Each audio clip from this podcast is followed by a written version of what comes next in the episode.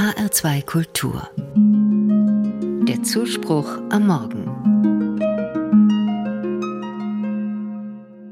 Ich habe im Winter Geburtstag. Als ich am Geburtstagsmorgen die Gardinen zurückziehe, sehe ich, es hat in der Nacht geschneit. Und immer noch fallen die weißen Flocken.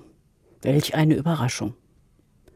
Mir fällt ein, wie sehr ich mir als Kind immer gewünscht hatte, an meinem Geburtstag läge Schnee.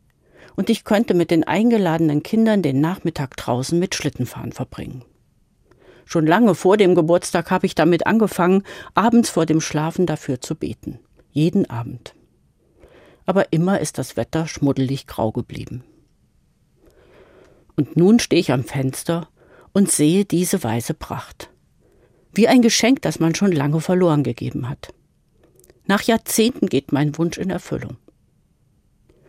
Vielleicht hängt dies doch mit meinen Gebeten von damals zusammen.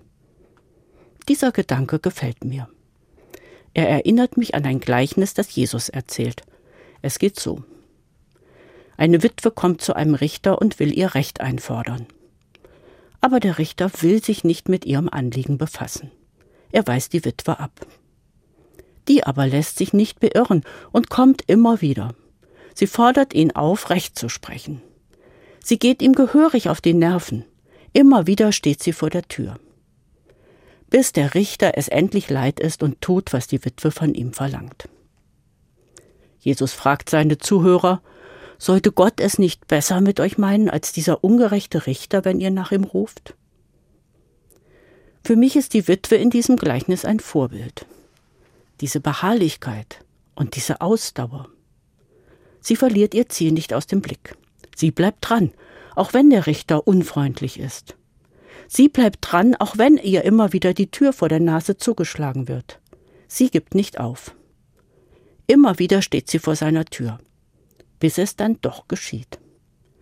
Jesus sagt, so sollt ihr auch beten, nicht nachlassen oder gar aufgeben.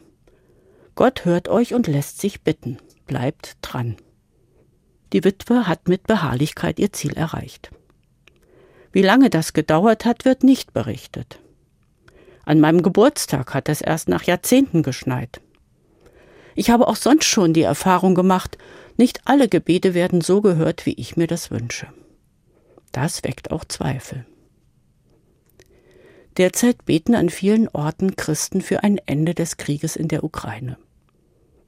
Beharrlich bringen sie ihr Anliegen vor Gott, immer wieder. Und es ist immer noch Krieg. Dennoch möchte ich am Beten festhalten, im Vertrauen darauf, dass Gott mich hört. Ich habe damit gute Erfahrungen gemacht. Ich habe schon öfter über lange Zeit für Menschen gebetet, die in einer schwierigen Lebenslage waren.